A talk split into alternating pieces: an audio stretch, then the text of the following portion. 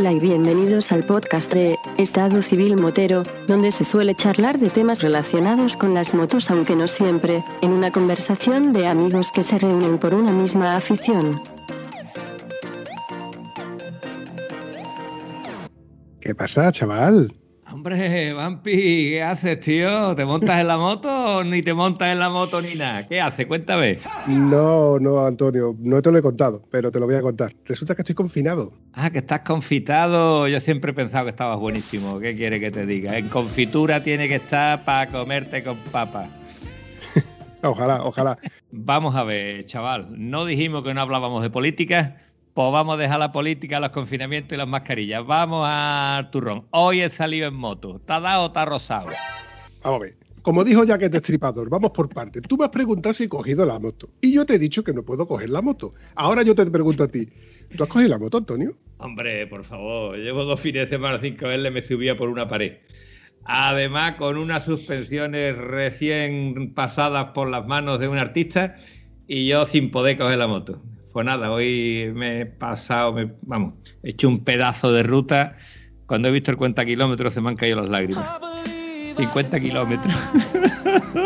Ay, Dios mío. Eso mismo te iba a decir, digo, habrá repostado, habrá repostado lo menos 7 8 veces, ¿no? Llené el depósito y cuando digo, ya está, bueno, una vuelta por el campo, el campo está maravilloso, húmedo, mi cubierta es la STR que hace poquito de taco, se agarra un poquito, eso resbala como su puta madre por el campo, ¿sabes? Entre el barrito que hay y la hierba, los sitios que hemos cogido de hierba, la moto se cruzaba adelante, detrás, de todos sitios. Pero lo más bonito es que iban 2.200 con ruedas lisas y cuando mi moto se cruzaba tenía yo que aparcarla y ayudar a levantar las otras, ¿sabes? porrazos de la categoría de en parado, ¿entiendes? Era muy, despacio, era, sabíamos a, lo que íbamos. Te he dicho que estoy estrenando suspensiones, ¿no? Sí, sí. Ah, que no sabe a quién me he traído yo de artista invitado hablando de suspensiones, ¿eh? Cuenta, cuenta. Bueno, pues un chiquillo que empezó ayer a tocar las suspensiones, empezó a, darle con una brochita para limpiar los retenes y poco más, y de ahí ha llegado a montar su propio imperio pero mejor que te lo cuente. Amigo Damián, di algo, precioso, di algo. ¿Qué tal, chicos? ¿Cómo estamos? pues nada, agradecido por la invitación de estar ahí, poder colaborar y explicar un poco las dudas que tengáis eh, en todos los aspectos y bueno, y que le valga a la gente un poco de experiencia en lo que hay que tocar o lo que no hay que tocar. Pero por lo demás, pues muy bien por aquí deduzco que cuando dices lo de lo que hay que tocar y lo que no hay que tocar es porque ya esto trae cola.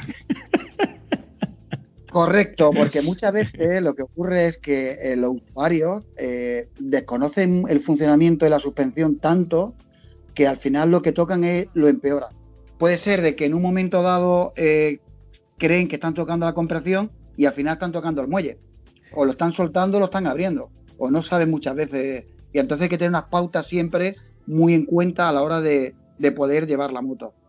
Las velocidades, bueno, puedo explicar eh, infinidad de cosas. No es lo mismo utilizar la moto, una GS 1200 o una moto trail eh, dura eh, que lleva a hacer campo, que hacer pista o hacer curva, hacer carretera.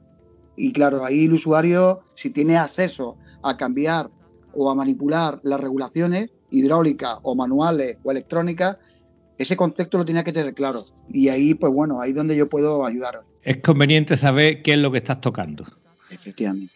bueno, eh, me ha faltado decir que Damián es el protagonista de, DMX Suspensiones, ¿vale? Porque nosotros lo estamos viendo, nosotros lo teníamos preparado, pero los que nos están escuchando todavía no saben quién es Damián. Eh, una preguntita así como de prólogo. ¿Tú has tocado ya más de un amortiguador, no, Damián? Alguno que otro habremos tocado. Aparte tenemos un departamento de desarrollo de I+D donde desarrollamos prototipos para el tema de las motos, coches de carrera, camiones. También estamos con el tema aeronáutico también, en tema de avionetas. En los despegues, los trenes de aterrizaje también. Al final, DMX, aparte de preparar la moto y poder hacer una preparación personalizada a su piloto, eh, una parte nuestra es el I+D, ¿vale? Eh, bueno, por no también otra anécdota de contaros de que hace dos años estuvimos fabricando amortiguadores que iban en los interiores de unos rascacielos que iban a Dubái.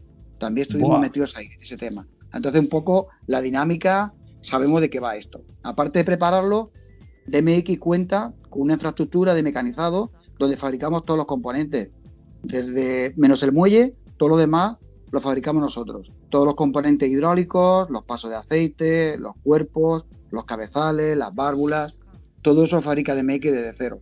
También vamos a incorporar ahora en breve eh, temas como pueden ser modelos de BMW, de la GS 1200 o, todo, o toda la gama, ¿vale? En los amortiguadores electrónicos estamos ya con ellos para poder llegar y quitar una clema, igual que la industria auxiliar puede ser Olin o White Power, pues DMX va a tener también para ciertos modelos. Llevamos tiempo detrás de todo esto y también lo tenemos ahí, lo tenemos también hecho ahí. Aparte que exportamos fuera de España. El DMX llega a Francia, Bélgica, Alemania, China. China es nuestro mejor cliente y estamos también llegando a Panamá. Entonces, claro, la exportación es larga. Donde fabricamos, pues bueno, ya son números grandes de, amortiguadores. Lo que más nos gusta de MX, o a mí personalmente, es el ROAS en, concreto. La moto de velocidad está muy bien, fabricamos también, pero eh, la parte nuestra, donde llegan las trail, pues eso es un reto día a día por lo pesadas que son, el poco espacio que tenemos para montar los amortiguadores y que sean efectivos y luego está el tema económico, que sean competitivos. Porque muchas veces lo que ocurre es que podemos hablar de algunas marcas y podemos decir coloquialmente, vaya amortiguadores malos o vaya dineral que nos cuesta. Pero claro, la gente no sabe que al final ese fabricante no ha gastado dinero, ¿vale? Está pagando algo muy pequeño. Y cuando llega el usuario, el usuario quiere más prestaciones y esas prestaciones es imposible de darlas. Eso ocurre mucho. Impresionante, Damián. Pero a mí lo que me impresiona no es, vamos, me impresiona que me diga que has hecho un amortiguador para un rascacielos, que me diga que importas aquí, que importas allí, todo esto me impresiona.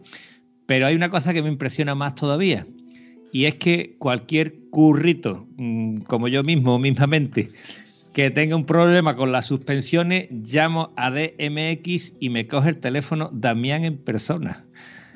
Y me dice, a ver qué es lo que te pasa. Mira, eso hay que hacerle Mm, suspensiones, muelle, la has hecho esto, la has hecho lo otro, vale, pues eso se queda como está, pero lo que tienes que hacer, que me guíes y que me digas lo que hay que hacer, incluso antes de mandarte las suspensiones, que por supuesto si te las mando ya quedan impresionantes, porque cuando la primera vez que yo fui allí, que estuve en tu taller y vi cómo cogías las suspensiones, las metía en una lavadora, que ahora tú me explicas qué coño es esa lavadora, eso lo he visto yo en mi vida cuando salían las suspensiones de allí, yo no sabía si la suspensión esa que había salido de allí era la mía o era una de las que tú habías cogido de una estantería nueva. Y la horquilla mía, cuando pasó por esa lavadora, tenía 150.000 kilómetros. ¿eh? Y digo yo, en 150.000 kilómetros, aunque no sea mucho de campo, alguna cosilla tenía que tener para que se distinguiera la nueva de la vieja. Imposible distinguirla. Eso es correcto. Nosotros, bueno, lo primero que personalmente me gusta atender a todas las llamadas, eh, tengo un equipo de gente, bueno, cada vez más. Ellos están especializados en el trabajo, pero al final me gusta guiarlo el día a día. Yo comienzo en el primer turno, DMX tiene dos turnos de trabajo y yo estoy en el primero hasta el final que cierro. Me escapo lo justo, como cualquier persona, para comer, desayunar y estoy ahí. ¿Por qué? Porque al final el tema de la suspensión yo la vivo muy directamente, día a día, y es mi pasión. Entonces yo, yo en el momento que cojo el teléfono pues ya puedo solucionar problemas. Y muchas veces hay gente que no tiene que cambiar la suspensión, simplemente es tocar los reglajes. Y con los reglajes le ayudo. Yo al día hay bastante gente que quiere mandarlas y al final termina por no venir por aquí, porque lo que le he explicado yo era justamente lo, que necesitaba en ese momento. Otras veces no, otras veces hay que venir por aquí. Pues esto al final tiene pues un trabajo enorme. Yo aprendo de cada cliente, evidentemente. Cada uno me cuenta algo y cada persona tiene razón para mí. Hay pilotos que podemos hablarlo entre comillas, porque en el mundo de la moto nadie se dedica a esto, eh, menos cuatro que tenemos en España, que creo que es donde tenemos más. Los demás somos usuarios, da igual lo que, practiquemos, la modalidad, o road, rally, motocross, enduro, y al final somos amantes de la moto y nos gusta que todo eh, encaje a la perfección en todo momento y queremos cada vez nuevas sensaciones. Y yo siempre a todos le digo la seguridad ante todo. Llevar un buen reglaje de suspensión es la diferencia de pasar un obstáculo a una velocidad determinada, cada uno la tenemos, y otra inseguridad. Entonces, ¿qué ocurre? Pues claro, las motos, por ejemplo, te pongo las motos más peligrosas que son para mí de la gente que las lleva. Pues las motos, el tema eh, de rally y el tema Orroa y el tema ahora mismo que este tipo de excursiones que se realizan con motos como tipo BMW, KTM, este tipo de trail grandes son peligrosas al final, porque la gente no tiene una suficiente experiencia, mucha de ellas pasa del asfalto al terreno eh, irregular, donde tiene una piedra, un socavón, un pequeño despegue, un pequeño salto, y ahí, si las suspensiones van duras, van mal. Y si van muy blandas, también. ¿Qué es lo que hay que tener ahí? Pues un poco de sentido común y, que la suspensión te dé una cierta confianza que por lo menos no te escupa, escupir el rebotar, ¿no? El rebote, tenerlo un poco más sujeto, pero sin embargo la compresión, le diría a todo el mundo, esto es una regla de tres que le explica a todos, que a mayor velocidad tenemos que ir más sujetos, pero cuando vamos despacio tenemos que ir más sueltos. Y cuando juntamos todo es cuando realmente pues podemos tener una sensación de seguridad. Ya no es la rapidez, es la seguridad. No vale de nada tener mucho motor, escape, lo que queramos contar de ahora, que hay mm, sobran todo eh, cuando la suspensión va desencajada, descontrolada. Los topes, otra gente cree que, bueno, o apretar el muelle, sobre todo en las trail, porque son motos muy pesadas y para vencerla, la inercia rápidamente nos provoca un accidente o, bueno, es la inseguridad y nunca vamos a aprender.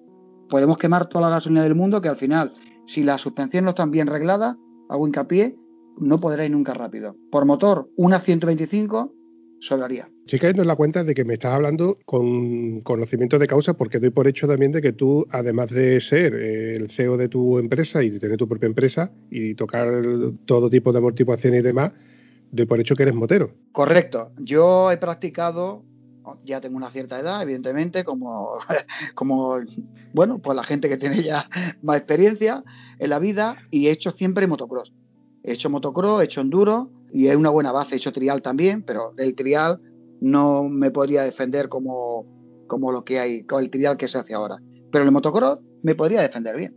Y entonces, claro, esa experiencia que tienes ahí, eh, rápidamente, cuando yo al día pruebo 15 motos, 10, 20, que tenemos un circuito de prueba en DMX, justamente en la puerta, tenemos 30.000 metros, y ahí tenemos un circuito de motocross, pero está preparado para que llegue un piloto o, o una modalidad que puede hacer enduro o una supermotar, porque los saltos están hechos de tal manera que sean seguros. Yo siempre prevalece la seguridad. Y ahí damos una toma de contacto. Entonces, yo cojo una trail con una rueda de carretera, aunque yo no soy un piloto profesional, que bueno, que lo del piloto es que es tan grande, eh, cómo considerarlo, porque cualquiera puede llevar la moto, pero bueno, la inercia, los golpes, y entonces puedo tomar una toma de contacto y rápidamente sé lo que está ocurriendo. Por eso probamos todas las motos en DMX, todas las que vienen los clientes, y luego tenemos una serie de motos, nosotros de modelos, los que más usamos, que cuando las horquillas y los amortiguadores vienen en paquetería, pues nosotros las montamos nuestras motos, aparte de tener unos bancos de unas máquinas donde metemos los amortiguadores y las horquillas y hacemos unos test con ellos, los montamos en la moto y los probamos también. Entonces, podemos saltar un poco, podemos saltar más, vemos eh, hay clientes, gente veterana, gente, yo hablo veterana, más de 40 años, ¿vale? Y que tienen el culo pelado de montar en moto, son buenos montando en moto con una trail, que me quedo alucinado de lo bien que lo montan, y llevan las suspensiones tan mal que no lo entiendo. Simplemente le damos una vuelta y le contamos, oye, eh, te podía contar casos, no voy a dar nombres, pero de gente buena, ¿vale? Que te queda sorprendido una 990 que pueden coger una aceleración en 4 metros y saltan 30 para adelante, ¿vale? Y ese, ese señor, ese piloto, ese veterano, pues ha hecho la mil duna, ha hecho rally, algunos han corrido por ahí muchas muchas carreras de motocross de enduro y llevan la moto mal reglada y cuando caen se están descontrolando. Simplemente es llegar, tocar los diales de regulación, tanto compresión como rebote como precarga, y parece que es una esponja eso. Y eso es importante que todo el mundo lo pueda ver. Tiene que intentar tocar los clics, aunque se pierdan un poco. Cuando tenemos la diferencia de conocer tres, en la regla de tres que te he explicado un poco, a mayor velocidad las suspensiones tienen que ir más firmes, pero no más duras. La firmeza del rebote, que nos escupe, como queramos hablarlo, ¿vale? Ahí está en el rebote.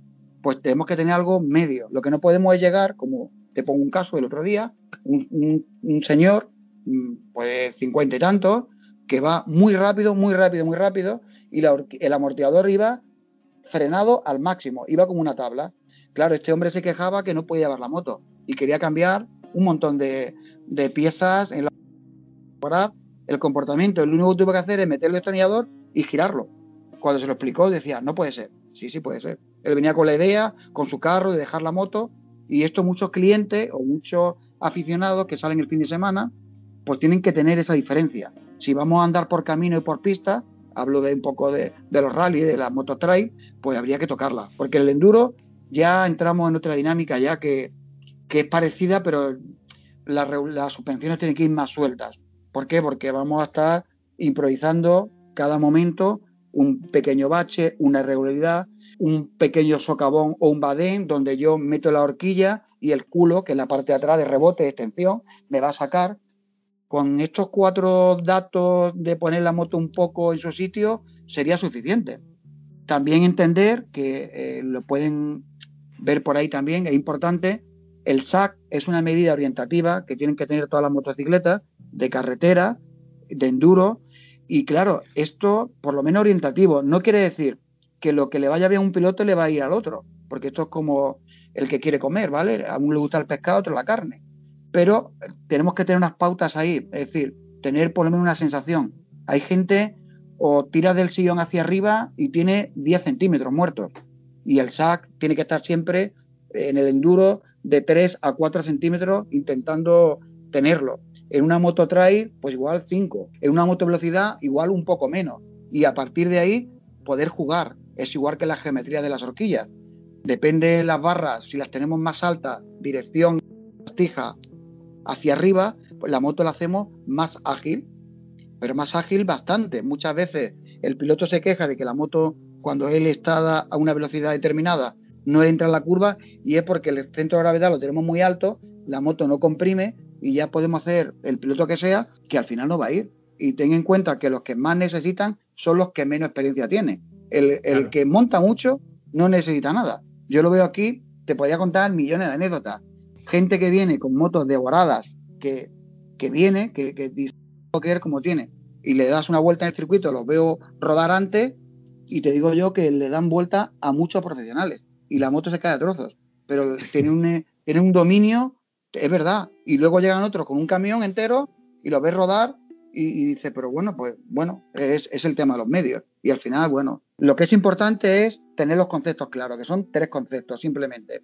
Igual como montamos en barro, a montar en un terreno seco o con un terreno frío. Las suspensiones necesitan por lo menos de 10-15 minutos hasta que los fluidos, que es el aceite, cargan bien y empiezan a coger temperatura, porque al final se produce en el interior de las barras eh, un movimiento que los aceites, si están muy fríos, el paso del aceite por las láminas repercute en que van más lentas y cuando mm. se calientan van más rápidas. No es lo mismo montar en verano que en invierno, o en la nieve, o en el barro. Al final sería un poco todo por ahí, pero bueno, es que es muy eh, largo.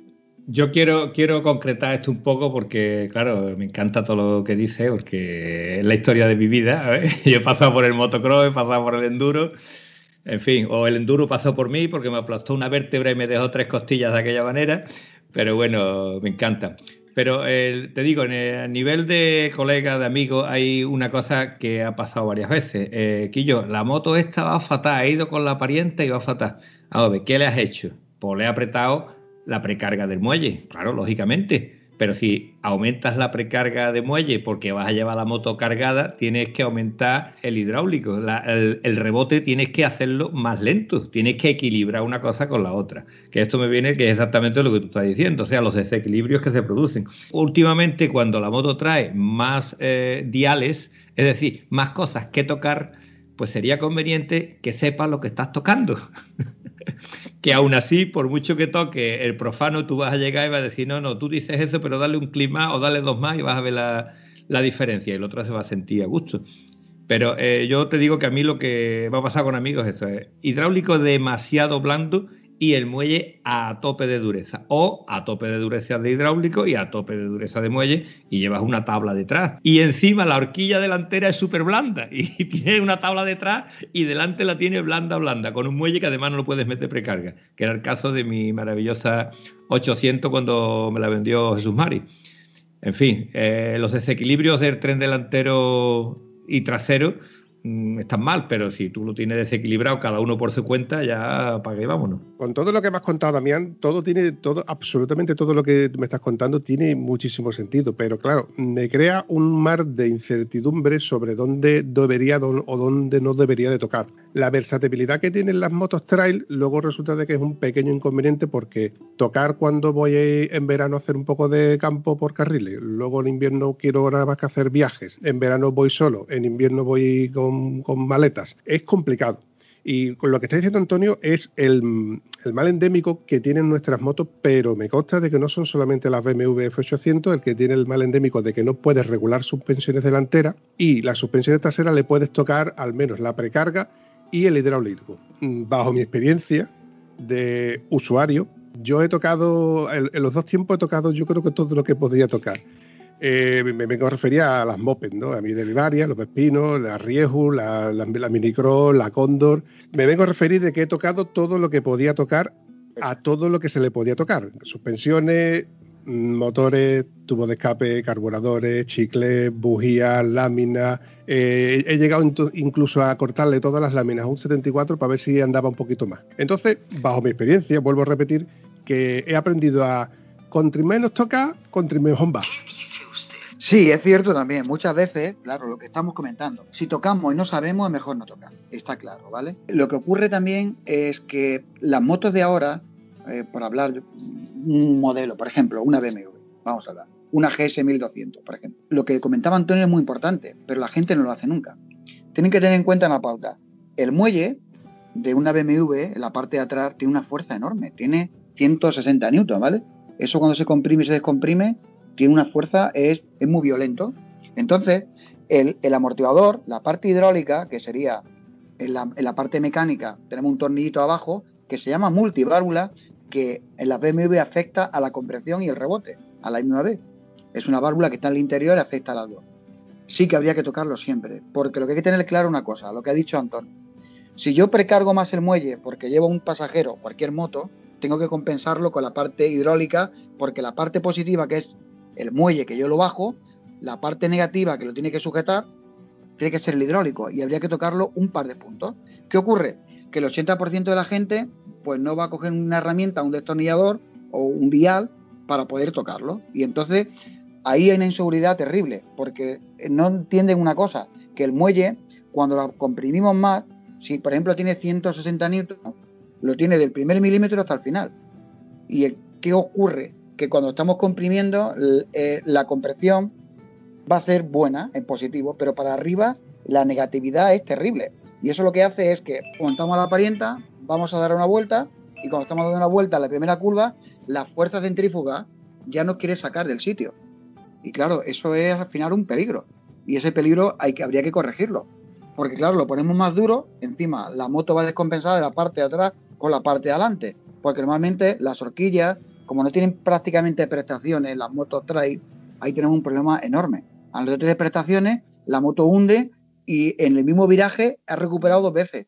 Estás tumbado y la moto empieza a moverse de atrás, que es un peligro. Y eso habría que corregirlo al principio.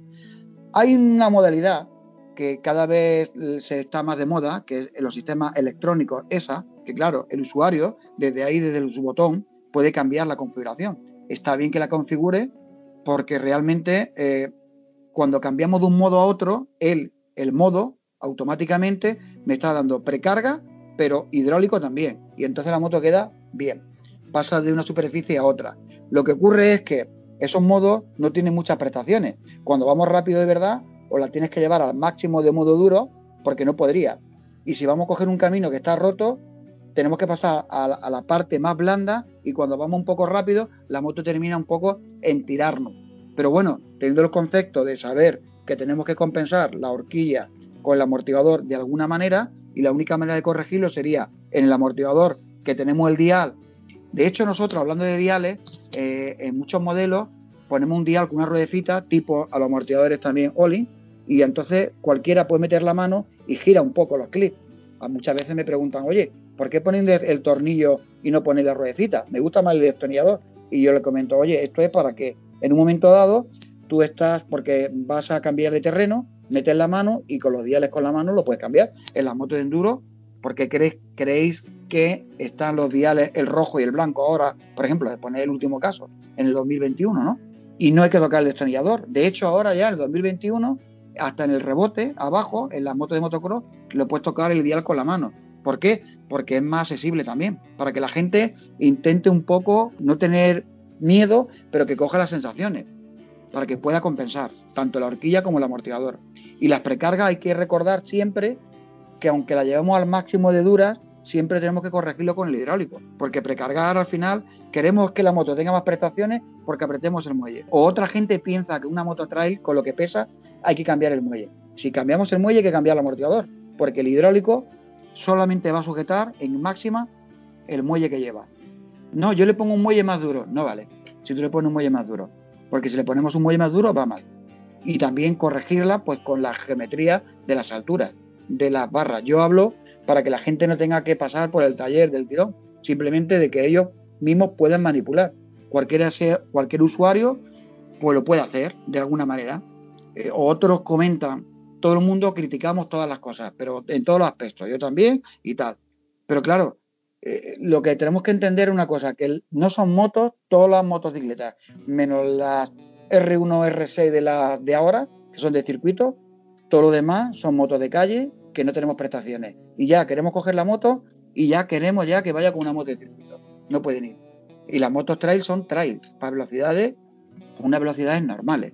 Ya no digo que, que tengamos que respetar, pues bueno, que hay que respetar también, pero que una velocidad es dentro de un orden. Cuando vamos rápido no vale. Es que me compra la moto nueva, yo qué sé, te pongo MT-09, eh, tipo de estas motos, ¿vale? Tipo Nacker, ¿no? Que tiene una suspensión también. Pues es que la moto es nueva y mira lo que trae. Ya, pero es que si no, si respetáramos la velocidad y fuéramos a 120, que es lo máximo, no te hace falta. Lo que pasa es que como 120 lo va a dar en primera, bueno, en primera no en segunda, pues claro, ya estamos ahí un poco fuera de, fuera de juego. De hecho, las motos más rápidas que hay ahora, por ponerte un ejemplo, una Super Duke de 1290, de la de ahora tal, 180 caballos, 186, que traen de serie, pues trae unas suspensiones con los diales muy accesibles para que el mismo piloto en un momento dado se para un poco y él la puede manipular. Joder, y dicen, no me gustaría que tuviera para tocarlo con la mano, no vale para nada, sí vale. Lo que pasa es que ya queremos entrar en el circuito de la carretera y la carretera no. En la carretera hay que ser más respetuoso. Y luego está el problema también que cuando vamos rápido con motos fuertes por las vías públicas, las motos tienen inercia que ya podemos ser, ya podemos estar espabilados que no vamos a controlar. Porque la moto es un viraje, se mueve dos veces y entras por la curva a la derecha y termina a la izquierda, no una moto de campo. Porque claro, vamos a tener claramente la diferencia entre la moto de campo, la moto de enduro y la moto de velocidad. Y, o una moto que va a circuito. Si entráramos más todavía a fondo, diríamos, joder, fíjate, las motos de circuito, el equipo y el apoyo técnico que llevan para poner la moto a punto solamente para esa carrera. No termina. Muelles, hidráulicos, setting, neumáticos, simplemente tal. Y mucha gente quiere coger la moto el sábado y que le vaya como una moto de carreras. Y es que lo primero no se puede correr y lo segundo no se puede ir así. Un poco el mecanismo es lo que hay que entender de, poder manipularlo, que saber perfectamente lo que es la compresión, lo que es el rebote. Si tenemos sistemas hidráulicos electrónicos, pues saber bien los diales. Te pongo otro caso. Hace nada, dos meses viene por aquí un chico, un chico por decir algo, 50 años, ¿vale? Con una... Chaval. Un chaval, un chaval, ¿vale? Una, una trail muy grande, ¿vale? Eh, una super enduro y no sabía todavía eh, cómo poder arreglar la, suspensión. Porque él venía quejándose, le hicimos un mantenimiento porque tenía 80.000 kilómetros la suspensión hidráulica, eh, una Ducati era, y, y, bueno, él no sabía manipular el mando, el control, y la moto iba como un muelle, como un colchón.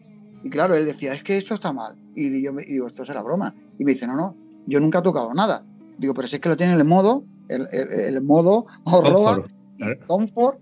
Y, y, claro, tú lo que haces, claro, simplemente fue colocar todo en su sitio, explicarlo y decía, no puede ser. Pues sí, esas cosas y muchas veces el usuario lo deberían tener en cuenta. El libro del sentido común, que normalmente se, no lo dieron en el cole. Correcto, yo opino que el sentido común siempre tenemos, tiene que prevalecer. Está muy bien, puede saber mucho de química, de física, de lo que queramos, pero el sentido común está ahí. El sentido común tiene que estar ahí y la diferencia, mucha gente sabe mucho y luego no sabe sumar. Se equivoca, han hecho el cálculo de todos los problemas del mundo y la suma la han hecho mal.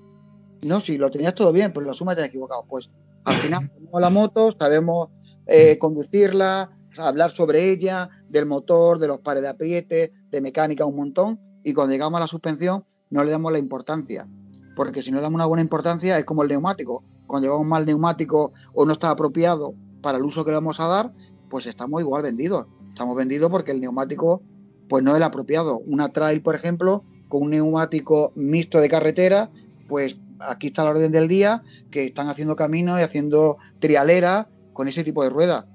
Pues, pues esto es más o menos el descarte prácticamente al sentido común de, oye, que es que mm. esto, lo primero, que este neumático no te va a apoyar. Y cada mm. vez, pues bueno, tenerlo un poco en cuenta todo.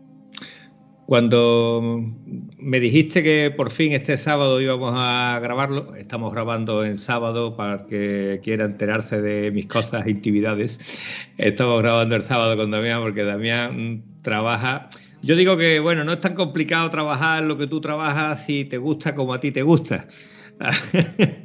Se hace más llevadero.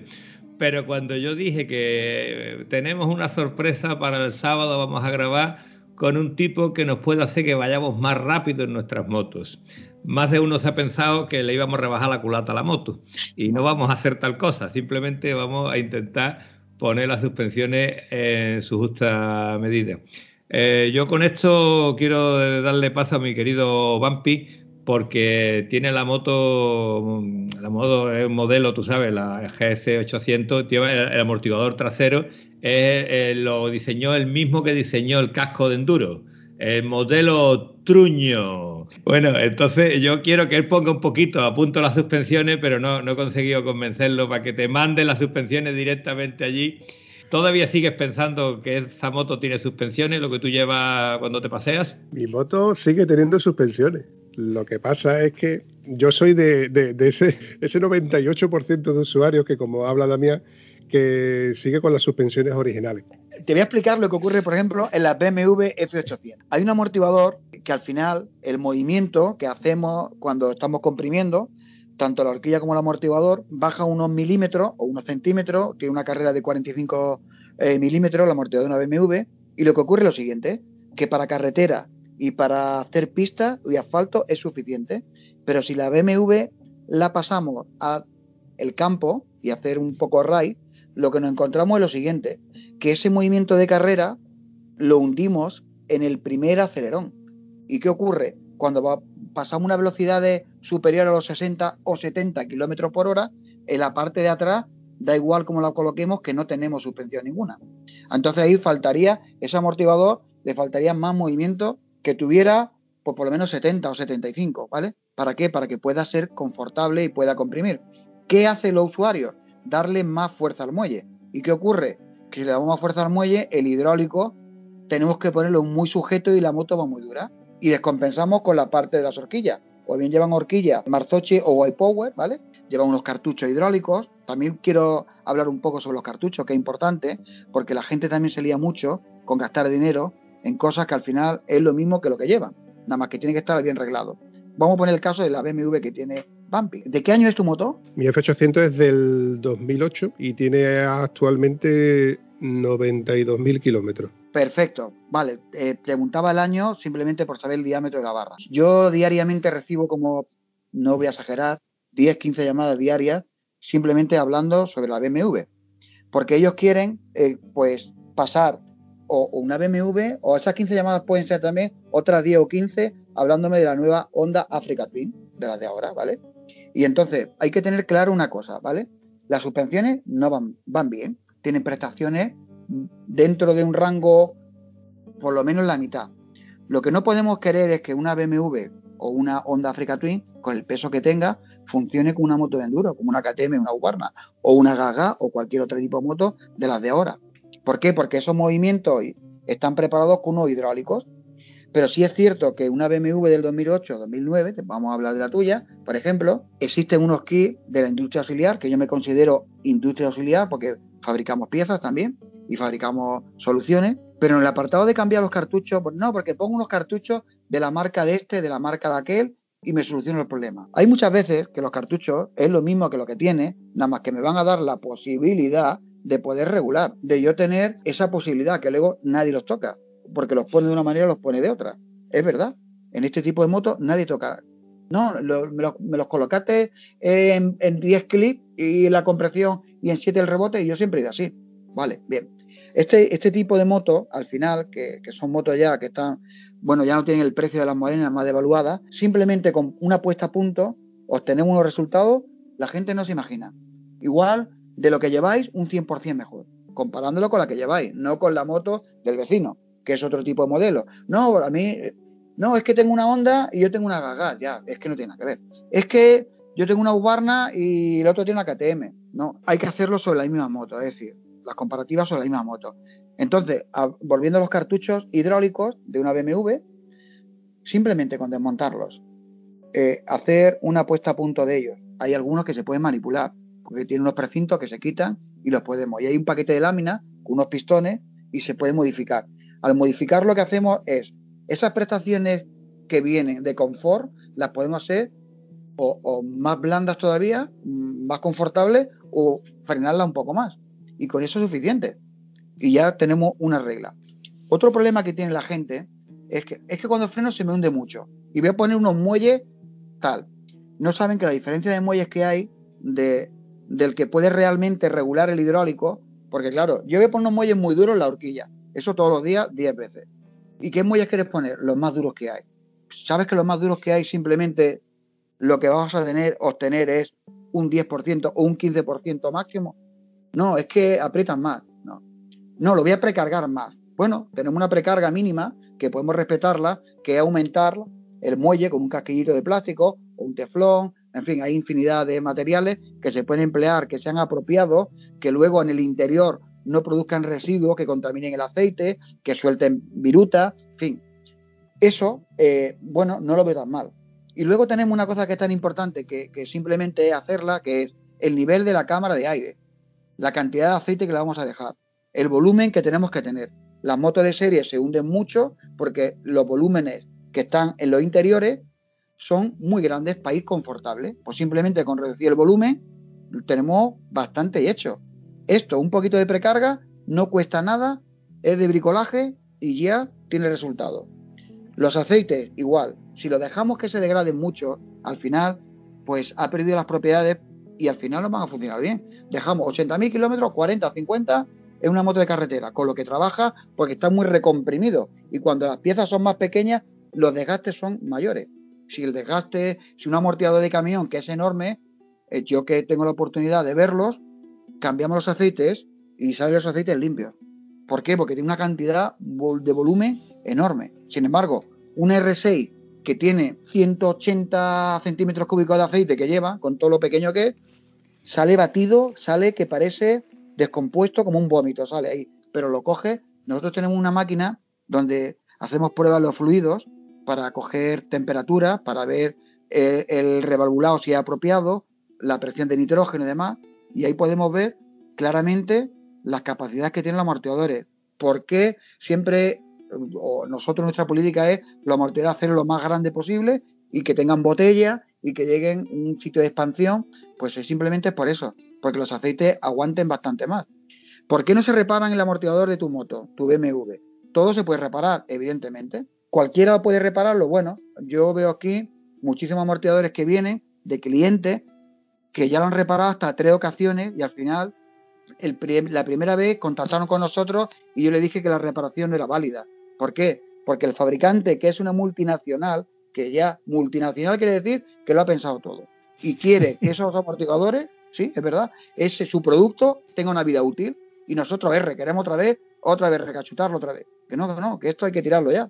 Porque ha producido unos desgastes en el interior que no se puede. De ello, hecho, los amortiguadores de, esa moto, por ejemplo, lo fabrica una cadena de montaje que si la gente supiera lo que cuesta esa cadena, no lo haría. Es decir, nunca pensaría, ¿por qué? Porque ellos lo ensamblan de tal manera de que cuando se vuelva a desmontar se producen unos deterioros y eso ya es irreversible. ¿Qué ocurre? No, porque yo le sueldo una barbulita para meter el nitrógeno, ya, pero cuando tú le metes el nitrógeno, está rompiendo una membrana que trae en el interior Y entonces, ¿qué es lo que estamos haciendo? Nada, lo estamos empeorando. Y si le estamos dando más presión, no podemos darle más presión porque al final habitamos ante el aceite. Y total, que el amortiguador que viene diseñado por un fabricante de una multinacional no están preparados. Los que tienen mantenimiento, sí, tienen piezas mecanizadas y contemplan esas posibilidades, lo tienen. El que no, mi recomendación, que da igual a quien lo lleve, que se romperán en breve. Sí, que es que pierden aceite. Nosotros hace un montón de años intentemos dar unas soluciones aquí. En el tema de, joder, tanta moto que tenemos, tanto problema que hay, BMW, Honda, Yamaha, ¿por qué no fabricamos o buscamos una solución para estos amortiguadores hacer lo que se puedan reparar? Pues claro que lo podemos hacer nosotros. Si son cambiar cuatro piezas, pero ¿qué ocurre? Que las piezas que realmente hay que cambiar son las más caras. Entonces al final tiene los amortiguadores de serie unos desgastes que no compensan repararlo, porque hay que pensar, si una persona una reparación de un amortiguador se gasta una media de 100 a 200 euros, más o menos, en una reparación, joder, reparar es para mejorar. Lo que no vale es que un amortiguador como el tuyo, el que tienes ahí, nosotros nuestras máquinas, en nuestros bancos de ensayo, perfectamente funcionando bien, aguanta entre 500 y 800 kilómetros. A partir de 500, 800, encontramos unos desgastes que ya no puede tenerlo con una reparación. Sin embargo, un amortiguador que sea fabricado con piezas mecanizadas aguantaría 40.000. No podemos solucionarlo. Que no, para que no pierda aceite. No, es que no se puede hacer, claro. Porque, ¿Por qué se rompen? Porque el fluido de estar en un recipiente tan pequeño coge sobrepresión, se llama cavitación, y se convierte el aceite lo contamina tanto que lo convierte en aire. Y el aire tiene que salir ahí dentro, a algún lado. Pues la parte más demasiado bueno son. La parte más rápida que lo va a expulsar también sería el retén. Y el retencito empieza a tirar. Y empieza a tirar y ya la moto se queda como un muelle. No, que lo voy a reparar. No se puede reparar. Ahora ya, los últimos años, ya con el sistema electrónico eh, de ESA, el último modelo de... lo están haciendo de tal manera que se pueden reparar. Pero los anteriores que vienen soldados y demás, contra eso no se puede. Yo me he encontrado ahí de todo tipo de cosas. El que le suelda un tornillo, el que no le pone nada, no sabe las precargas del hidráulico en el interior que tienen que estar, lo desmontan los cilindros vienen precintados y no es porque no queramos repararlos, es porque al final no quedan bien. Y la gente, bueno, hay mucho, no, no, es que, claro, ¿cuánto cuesta reparar esto? No es que cueste. Y luego pensar la seguridad. Yo siempre le digo, digo, no es que te vaya a gastar el dinero en la suspensión o arreglarla, la seguridad, que vas en la carretera. Hablo de la moto, si quieres hablamos de moto de campo, pero estoy hablando un poco de, de esta parte que tenemos ahí como es la tuya. Una moto trail con 90.000 kilómetros, con 10, 12 años, va por la carretera, esos movimientos que tiene, cargada hasta abajo, y claro, y la moto, unos vaivenes terribles. Si encima no hemos puesto algo de reglajes, también cuando los mortales están más agotados, lo que no hay que hacer es cerrar más los hidráulicos y llevar la precarga al máximo. Ahí donde menos aguanta, es con una mochila. Si encima estamos gordos y nos echamos una mochila, ole mis cojones, ¿no? A ver cómo le Pues eso suele pasar. La precarga hasta arriba, que han roto hasta el, el hidráulico, han roto hasta el tornillo. Y la moto ya no puede más. ¿Por qué? Porque la han pillado en esos kilómetros lo hemos roto más. Entonces, bueno, tener esa consideración que es bastante importante hacerla ahí. Cuando yo puse mi maravilloso amortiguador DMX, cuando yo llegué a Madrid después de la pecha autopista que me di para allá, pues cuando volví yo me di cuenta de la buena forma física que tenía porque no me dolía la espalda y no me dolía nada. Para allá fui por autopista y para acá vine por secundarias. Y días después me di cuenta de que a lo mejor no estaba yo tan en forma. Es que para allá fui con el modelo Truño y para acá me vine con el DMX nuevecito y reglado por tu machaca que tienes allí, que trabajan maravillosamente bien. He visto pocos talleres donde se trabaje tan maravillosamente bien como el tuyo. Entonces, cuando se habla de, de eficacia de esto, otro, todo eso está muy bien. Pero como tú vas haciendo un viaje, tú no vas a estar mirando el crono, ¿lo notas o no lo notas? Pero yo te digo que se nota. Porque cuando yo me bajo de la moto y yo me estiraba y decía, oh, mi espalda, me duele aquí. Y yo me bajé de la moto y, ah, qué fuerte estoy. Coño, ¿te has puesto fuerte en el fin de semana? ¿Te has puesto fuerte en dos días? Eh, estoy contigo porque es la diferencia, es la diferencia de un coche igual. Tienes un coche bueno y haces un viaje de 500 kilómetros y no te has enterado. Y es por lo confortable que va. Pero la moto, lo que ocurre muchas veces es que va envejeciendo sola y nosotros envejecemos con ella y te va adaptando y cuando te adaptas no te das cuenta y dices después, hay que ver el lío, cómo he podido montar yo la gasolina que he tirado. ya cada vez, sí, sí, es verdad, en el enduro y, en el motocross la gente lo, valora mucho. En la moto en las trail y demás lo valoran también, los viajantes y demás, los que realmente salen al día a día, pero se dan cuenta que han perdido el tiempo con lo que cuesta el tiempo, porque el tiempo una vez que se pasa no se recupera, y lo confortable, la seguridad que da, pues tener una moto bien puesta, punto. Simplemente la seguridad y está confortable, porque el amortiguador, pues claro, te duele. Luego también hay otra cosa también que vamos a hablar un poco, que es la altura. Muchas motos, tenemos muchos pilotos de la generación de la mía que somos más bajitos y las motos cada vez son más altas. Voy a aclarar aquí una cosa. Joder, es que las motos, esta gente lo hace muy mal. Es que son cada vez más altas. Es que, claro, ahí os voy a corregir a todos, ¿vale? Para que la moto sea confortable, necesita movimiento. La BMW de él tiene 4 centímetros y la otra tiene 9, claro, de confortable. ¿Qué ocurre? Pues es la diferencia del día y de la noche. Por eso son altas las motos. Y entonces hay gente que quiere bajarla de altura. Cuando nosotros bajamos la altura, hay modelos que podemos utilizar los amortiguadores de serie, desmontándolos, manipulándolos, montando unas válvulas, compensando los hidráulicos y el muelle, nada, para que baje, ¿no? Todo igual, para que baje. Pero ya pierde esa parte de confort. ¿Por qué? Porque tenemos que trabajar más bajos. Y al trabajar más bajo, las geometrías que han calculado las multinacionales con su ingeniería, no podemos llegar nosotros y saltarnos la torera. Tiene un precio. Y el precio de llegar al suelo, pues es como el del pobre, ¿vale? Ya lo sabemos lo que hay. Ese. Tenemos que, que estar ahí de una parte perdemos, de otra parte ganamos también. Pero bueno, también que lo sepáis también, que se pueden bajar la altura sin problema. Estoy totalmente de acuerdo en todo lo que has comentado porque yo soy el, típico usuario de que he ido envejeciendo conforme ha ido envejeciendo la moto. Yo mm, he ido acostumbrando a cómo ha ido envejeciendo la moto y no lo he notado. Del mismo modo que a lo mejor se ha ido frenando cada vez menos o no lo he notado hasta que cambié los frenos, por ejemplo las pastillas de freno, y noto que frena más. Yo con esto animo a, todo aquel que le pase como a mí, que, se eche para adelante y que revise las suspensiones mm, evidentemente con, como toca. A lo mejor en estos 90.000 kilómetros no he notado en deficiencias en el amortiguador, pero sí las notaría evidentemente cuando, cuando, lo, cuando lo cambie. El amortiguador sí se ha ido degradando, yo pienso de que sigue haciendo su función, sigue estando ahí y como es una cosa que viene genérica para un conductor genérico, yo digo, como le digo muchas veces a Antonio, Antonio, yo es que no voy a competir, yo como estoy voy bien. Yo no tampoco soy un usuario exigente, yo suelo ir a sitios rápido pero no soy el primero. Suelo hacer campo. En su época, cuando la compré, sí hacía algo más de, campo, campo, campo. Ahora lo que hago son pistas sencillas, donde yo voy para a lo mejor pasar una noche, llevo mis cosas y a lo mejor es la, poca carga que, puedo llevar. Y ahí sí le puedo meter a lo mejor algo de precarga. Pero claro, también es verdad que yo me conformo con, lo que tengo. Con esto no estoy diciendo de que sea lo correcto. Evidentemente, Damián, te doy la razón y no te la puedo quitar, puesto que en primer lugar era un profesional y me ha solventado bastantes dudas sin yo preguntártela. Ah, claro, ahora el, problema que tengo es que, mm, que, yo soy un tieso. Eso es así, compadre. Eso sigue siendo así. Entonces, me has hecho sentirme más tieso todavía, con lo cual ahora tengo yo que juntar en esa hucha que tengo yo para, para las emergencias, pues voy a, que, voy a tener que volver a, rellenarla para acercarme a, la tienda de Damián para, para ver cómo solventamos esto. Y esto me crea una pregunta que sí que tengo yo que hacerte. Si yo quisiera comprobar las suspensiones de mi moto, lo lógico sería que yo me acercara a la tienda de Damián, donde me pudieras comprobar cómo está, en qué estado está mi moto. Eh, ¿Dónde está Damián? Sí, nosotros, nosotros estamos en Madrid, dentro de Madrid, de la Comunidad de Madrid, estamos en un pueblo al suroeste, se llama Villanueva de Perales, toda autovía, bueno. El tema para comprobar eh, la suspensión, nosotros tenemos unos bancos, que es una máquina, donde metemos el amortiguador y lo hacemos moverlo. Y ahí a partir de ahí se ve. Pero no hace falta casi ni venir. Ya te digo que este tipo de amortiguadores, yo sé la vida útil que tienen.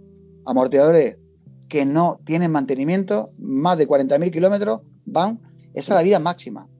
También os recomiendo una cosa, da igual la marca que compréis, cada uno tiene su bolsillo y puede pues, interpretar qué amortiguador le puede venir mejor. Yo entiendo que cada uno nos gustaría lo mejor, pero claro, no podemos llegar a un desembolso más caro, mortero de tres vías, doble regulación.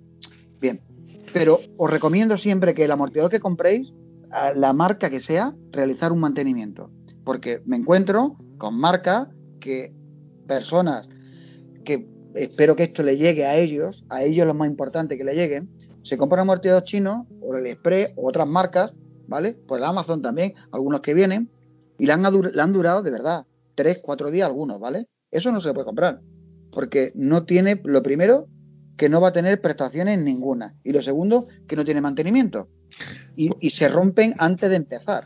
Entonces, ¿Cuánto, ¿cuánto vale, Damián, cuánto vale un amortiguador de esto? Un amortiguador que te dura cuatro días, ¿cuánto te ha costado para que alguien se meta en esto en vez de comprar una cosita un poquito pues te lo voy a contar, ¿vale? Te lo voy a contar. Hay dos marcas, hay varias marcas, yo no voy a hablar sobre las marcas, ni se me ocurriría. Tenemos tres marcas o cuatro que hay, que la gente lo está montando, y el precio medio de un amortiguador trasero para la moto, por ejemplo, de él, podría estar entre 300 y 450 euros. Pero esos no valen para nada. Porque lo primero, ni hay servicio técnico, ni hay mantenimiento ninguno. Otra cosa que es la más importante, que yo valoro siempre, seguridad ahí no hay seguridad ninguna. Unos chicos, hace cuestión de dos, tres meses, vinieron y yo les estoy informando otro modelo de moto, no era una BMW. Y ellos me comentaron que qué les me parecía esos modelos. Y yo les dije que por seguridad yo no los compraría, que me fuera un poquito más. La diferencia era, te pongo, se los dije así, ¿vale? Del amortiguador que iban a comprar y el mío, 80 euros. Digo, un DMX básico, que ya es un buen amortiguador, con toda la normativa aplicable bien y detrás nuestra al otro que costaba 90 euros. Montaron el, el, montaron el otro, porque bueno, oye, yo le dije lo que había. No tardaron ni, por lo que me contó el chaval, ni 500 kilómetros en el amortiguador romper. Buah. No, no tardó en ese caso, ¿vale? Y yo le dije, oye, esto no te lo compres porque te van a dar problemas. Y luego eh, le habían comentado que le van a dar una garantía. No hubo garantía ahí. Hubo una reclamación sin más. Eh, sentido común, joder, no compréis cosas chinas, no compréis cosas que no valen para nada, porque al final lo barato sale caro. Volviendo a la, pregunta que te iba diciendo, entonces, eh, tengo la posibilidad de ir con la moto para que comprobarlo allí mismo en, en, en situ, en circuito demás, o como has comentado, vosotros podéis probar el amortiguador, con lo cual no necesitaría yo tener que desplazarme, en este caso, desde Huelva hasta Madrid, que la verdad es que no sé si me compensaría porque tendría que perder días de trabajo y demás. Esto lo puedo mandar por correo. Correcto, nosotros trabajamos con una agencia de paquetería para que muchos usuarios no tienen ningún tipo de, eh, de transporte concertado ni nada, y eso es muy rápido, llega de un día para otro, lo tenemos nosotros aquí y el mismo día lo testamos, tenemos una máquina donde lo sometemos a temperatura, y a movimientos hidráulicos y el muelle pues también lo comprobamos. Se puede comprobar perfectamente el funcionamiento que tiene y, dar, bueno, un gráfico concretamente de, todo, si está bien o está dentro de los valores. ¿A las barras qué se le podría hacer en este caso? Porque las mías que yo sepa no tienen ningún tipo de regulación. Correcto. Pues mira, tú tienes unos cartuchos en el interior. Cuando hablamos de cartuchos, para que la gente lo entienda, ¿vale? Es que en el interior de la botella, de la barra, que tú tienes un tapón del exterior que no se puede manipular desde el exterior para obtener beneficio de regulación, de ponerla más dura o ponerla más blanda, pero cuando esto se desmonta, dentro sí que hay un, un sistema hidráulico en este tipo de moto. Antiguamente todavía hay modelos tipo Nacker que no lo tenemos, no tienen regulación ni hidráulico, pero sí podemos manipularlo, en algunos casos, en otros no, pero podemos desmontarlo por completo, todos los componentes internos que tienen, verificar su funcionamiento, porque claro, hay que ver también si está alguna pieza mal, está obstruido, el pistón que está en el interior ha roto el segmento, tiene una cantidad de suciedad que, que no encontramos porque hay muelles que están contaminados del propio uso del propio aceite, eso crea un residuo en el interior que al final simplemente muchas veces mejoramos un 10 o 15% en descontaminarlo. Nosotros, cuando vienen las barras de horquilla, hacemos un ciclo de prueba antes de desmontarlo para saber si hay una avería y poder ya ir más, más rápido. Lo desmontamos por completo, lo metemos en una máquina que tenemos que lo que hace es como una lavadora, lo voy a explicar, y lo que hace es descontaminar.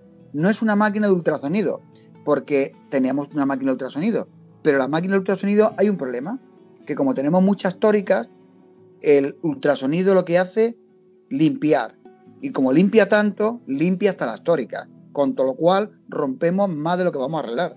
Porque hay piezas que no habría que cambiar. Pero con esta máquina se descontamina. Y luego, de esta máquina que se descontamina, que la seca continuamente, la pasamos a otra parte, que es una máquina, bueno, es un torno, que es una rectificadora, donde nosotros nos aseguramos la rectificadora que la barra está completamente derecha o si está derecha no está derecha, y damos un tratamiento interno y externo a la parte donde va a rozar el retén y a la parte donde va el interior.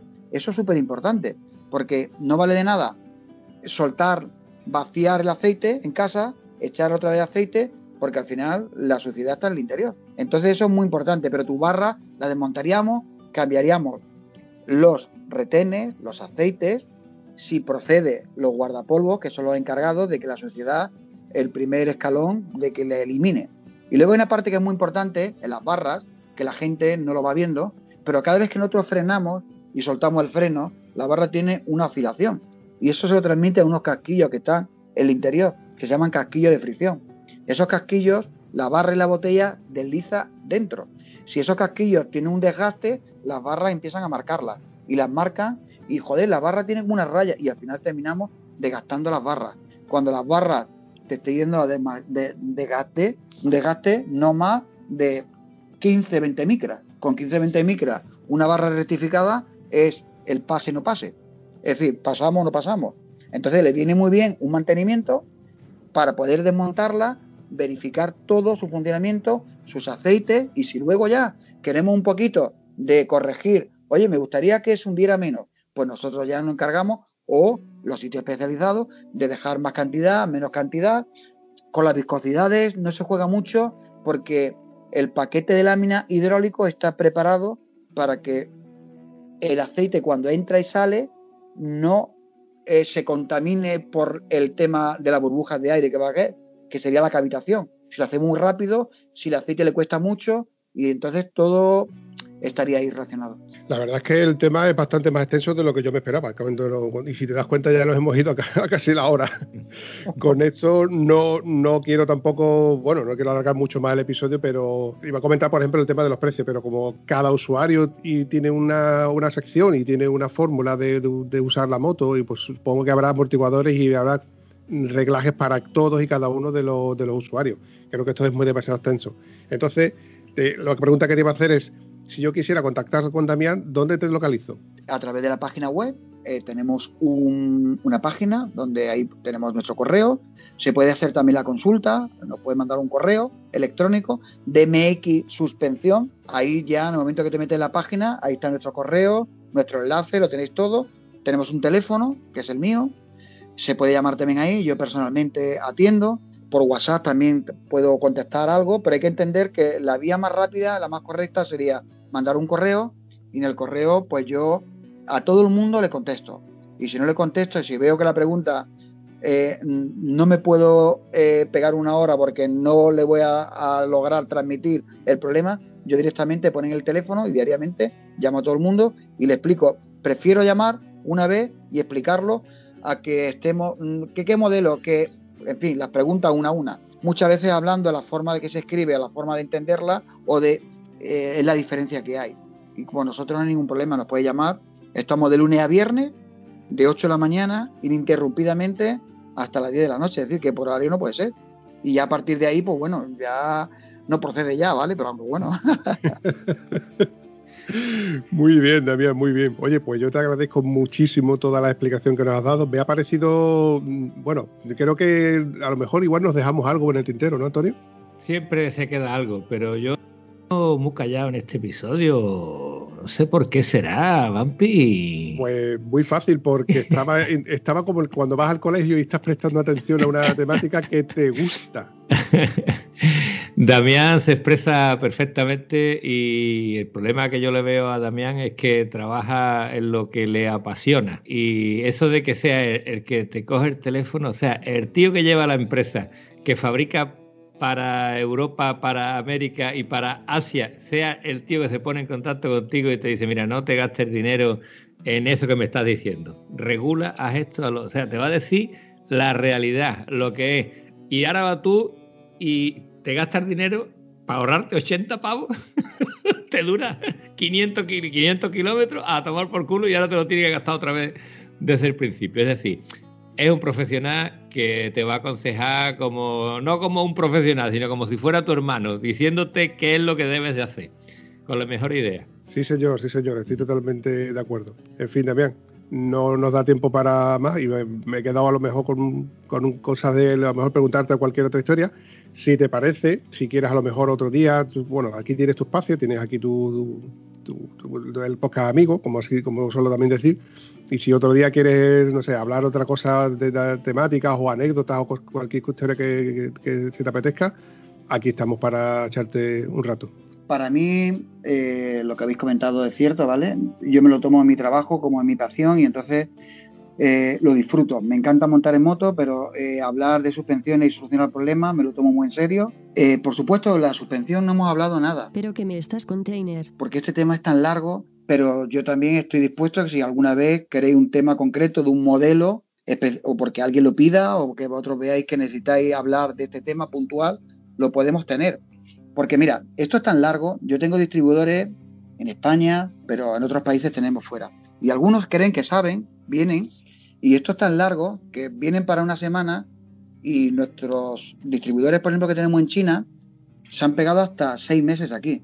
Gente que sabía de esto, gente que sabía de esto, porque esto es tan largo que al final empecemos con BMW y terminemos con la moto trial, ¿vale? Hasta que vamos tocando todo y vamos viendo cosa a cosa, problema a problema, pues podemos hablar de todo, de la suspensión, de los hidráulicos, los muelles, no hemos hablado nada. Eh, es que es, muy grande el tema. Entonces hemos hablado un poco de que, bueno, que tenéis que prevalecer desde mi punto de vista siempre el sentido común. Y os voy a contar una anécdota también, ¿vale? Podría contar muchísimo porque cada día me pasa mucha, porque pasa mucha gente por aquí. Eh, no voy a decir los números, pero vaya, imagínate, ¿no? Que no paramos, ¿no?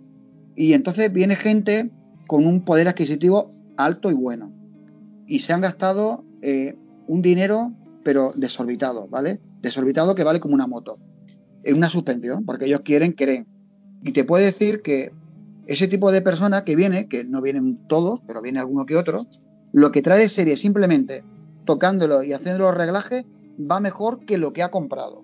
Te pongo el caso. Ahora en la moto de enduro, pues tenemos unas horquillas que se llaman Explore del último modelo para hacer enduro, 2020 y 2021, o 2017, 18, 19, 20, 21. Y entonces los pilotos nivel amateur que pueden tener un poco más de, nivel, que al final, por mucho nivel que tengan, no se dedican a esto y al final es un esfuerzo enorme lo que hay que gastar aquí. Dicen que las suspensiones, palabras coloquiales, eso es una mierda. Bueno, no sé ninguna mierda, ¿vale? Las suspensiones van bien. Lo que pasa es que queremos unas prestaciones que ya es imposible. Es imposible ya que las den, ¿vale? Porque ya es parte del pilotaje que tenemos cada uno. Y estas personas que se gastan, compran la moto y te voy a explicar bien, y se gastan en la moto de 7.000 a 9.000 euros, que vale una moto de enduro de ahora, más o menos está la media. Pues hay un kit de suspensiones de la marca White Power, que no me importa decirlo, ¿vale? Porque es la realidad, que vale entre más o menos de 2.800 a 5.000 euros. Y se creen que por montar este tipo de suspensión van a ir mejor. ¿Qué va? Se han gastado dinero esa suspensión hay que prepararla porque vienen muy rígidas, vienen muy, muy pro. Y el pro no, no sabríamos decir que, para qué tipo de gente viene. Al final, prueban, montan esto y a los cuatro días hay que quitarla y ponerlo de serie. Ahora vas y lo cascas. Entonces, ¿el sentido común dónde está? No hay sentido común. Es decir, el sentido común es que no por tener más dinero eh, vamos a mejorar esto. No se va a mejorar. Pero sin embargo, teniendo algo que esté bien, va a ir bien. Va a ir bien siempre. No hay que gastar tanto dinero. Conocí a una gente que iba a Estados Unidos a llevar las horquillas a un preparador de muy renombre. Lo coincidimos hace un montón de años, ¿vale? Coincidimos que vino por aquí el hombre con un problema y me contó pues la trayectoria que tenía, el dinero que gastaba en llevar las suspensiones a Estados Unidos, que era verdad, las oficiales, oficiales de los pilotos, que aquellas valían como dos motos, ¿no? Y al final no le hacía falta a este hombre nada, con las suspensiones de serie preparadas pero lo normalito, ¿vale? Una preparación normal le transmitía más seguridad y más confortable que lo, que lo otro que iba a comprar. Es como si no eres piloto y quieres llevar una moto de gran premio. Imposible. ¿eh? O un coche de carrera de lo de verdad. No podemos llevarlo. Entonces también está la parte de arriba y la parte de abajo que al final está desproporcionada. Las motos de ahora, con unas buenas regulaciones, el 80%, ya tenemos mejoras y si queremos más, pues evidentemente habrá que acudir a cambiarla. Y las que tienen mantenimiento lo tienen y las que no lo llevan no lo tienen. Y tiene una vida, efectivamente, como nosotros que vamos envejeciendo. Da igual el dinero que tenga, que los años pasan y estamos castigados. Eso es así, compadre. Eso sigue siendo así. Es así, es así. Lo cierto es que como casi en todo, casi todo, y nosotros mismos hay que hacer ciertos mantenimientos y, para mantenerte en forma, porque si no, no se, no se nos puede exigir tampoco mucho más. En fin, chavales, yo creo que está bastante muy, muy, muy bueno. Yo me he quedado, la verdad que, la verdad que me quedo sin palabras con lo que, con lo que hemos comentado y me gustará editar esto para volver a recuperar todo y cada una de las cosas que, que me, ha, dicho también, porque han sido muchísimos los datos que, que nos ha dado. Así que sin más dilación, si os parece bien, eh, quedamos emplazados para un próximo episodio y a ver si le seguimos sacando cosquillas a, a este buen hombre. Damián, ¿cómo te lo has pasado? Yo la verdad, muy corto esto, ¿eh? Esto es muy poco tiempo, ¿eh? Porque no hemos, entrado, no, hemos entrado en materia, ¿eh? Yo os propongo, de verdad, sinceramente, de corazón, ¿vale? Eh, cuando queráis que hagamos algo más, incluso yo me puedo bajar a mis instalaciones eh, y grabar algo a la vez que estamos hablando, que os explique, eh, que lo podéis parpar, que podéis ver el amortiguador, el muelle, la moto. Si queréis hacer alguna vez algo de esto, yo por mí encantado también. Sobre todo porque la gente también vea, y esto también le vale a, todos los pilotos y a todos los pasajeros y demás, para que valoren la seguridad. Yo siempre digo la seguridad, la seguridad. Que no por gastarse más, ya lo hemos explicado, la anécdota y tal. Pero que también lo podáis parpar y lo podáis ver, ¿vale? La diferencia de una cosa a otra y a otra. Eh, ¿Yo por qué lo digo? Porque no me tengo que esconder de nada.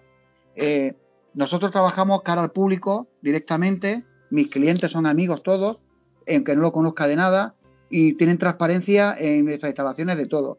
¿Que quieren sacar fotos? Pueden sacarlas. ¿Que quieren estar con nosotros? Pueden estar.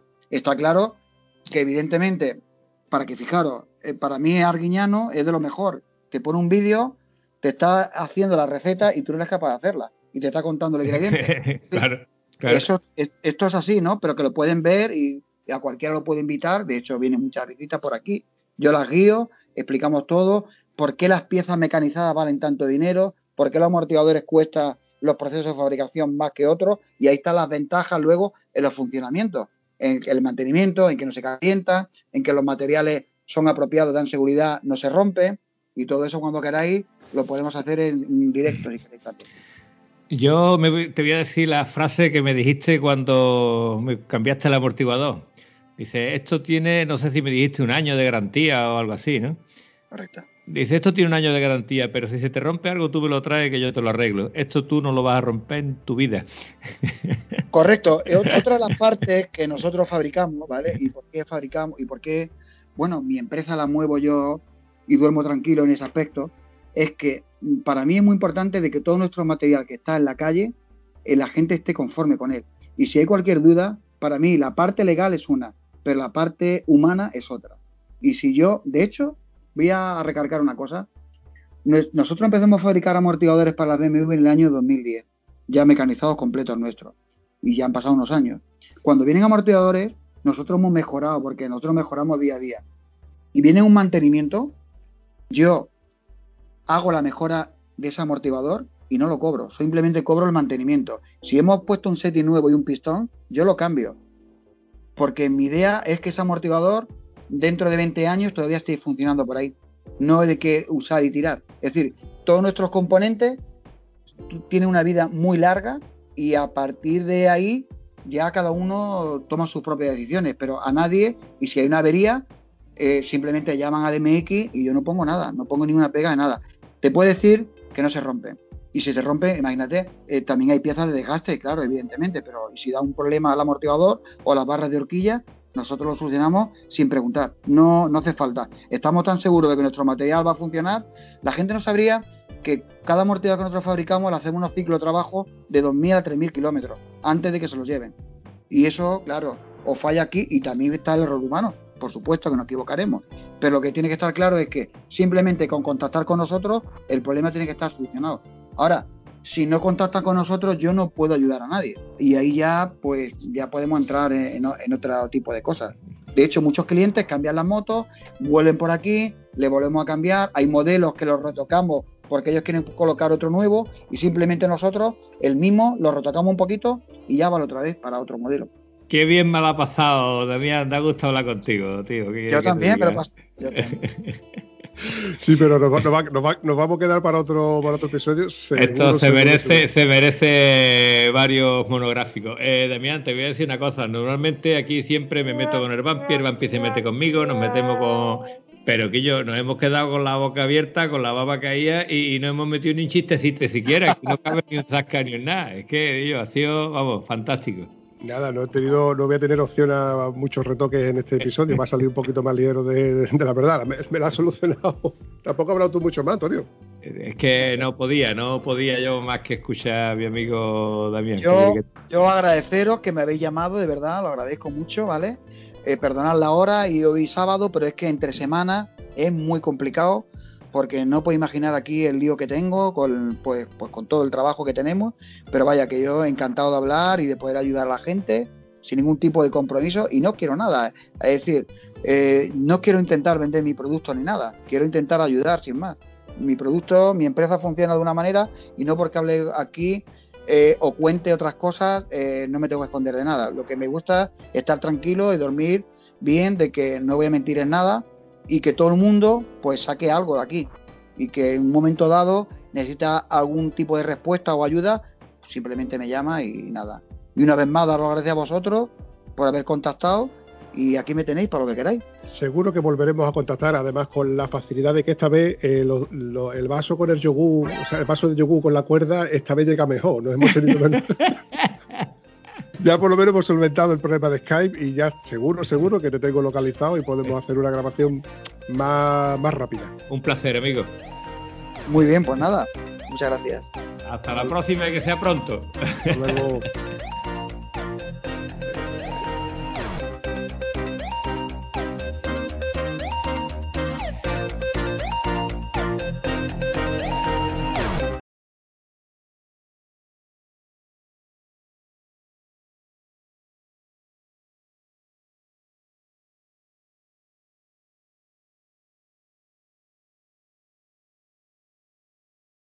Eh, pues dime, pues nada, pues aquí que si me oyes bien, aquí no se vea nada raro, bueno, se ve mi bici detrás, ¿vale? Que estoy aquí. Está perfecto, está perfecto. Lo único que necesitamos es que te estés quieto.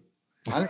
que te mueve más que los precios. Estate quieto, coño. A que da coraje es que eh, los primeros programas los hacíamos con el móvil, ¿no? Entonces él me decía, Antonio, ¿te quieres estar quieto con el móvil? Que me tienes loco, perdido. claro, tú tienes en la mano y estás hablando, te estás acalorando, mueves más la mano, pues la pantalla te vuelve loco. Entonces ahora mismo te acabo de decir lo que él me decía a mí tantas veces, por eso se ha puesto tan alegre, a ver. este era Antonio. Antonio, a ver, nosotros tenemos la costumbre de que cuando estamos hablando, lo mejor vamos mirando hacia el frente y llega un momento en que Antonio está así. Sí, Vampi, porque, porque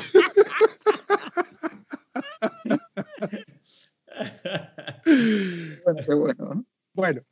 Que esto siempre es una charla de amigos, aunque sea un amigo técnico en la materia, pero es una charla de, amigos. No, no hacemos la pelota ni la reverencia al artista invitado, aunque se lo merezca, ¿eh? Aunque se lo merezca, que este es uno de los casos que se lo merece. Aplícate el cuento, Orfo, aplícate el cuento que se te ve el plumero. No, Antonio lo que pasa es que ha creado un hype, ha creado una expectativa sobre Damián, porque lo llevamos tiempo intentando de, cuadrar calendario y demás, ¿no?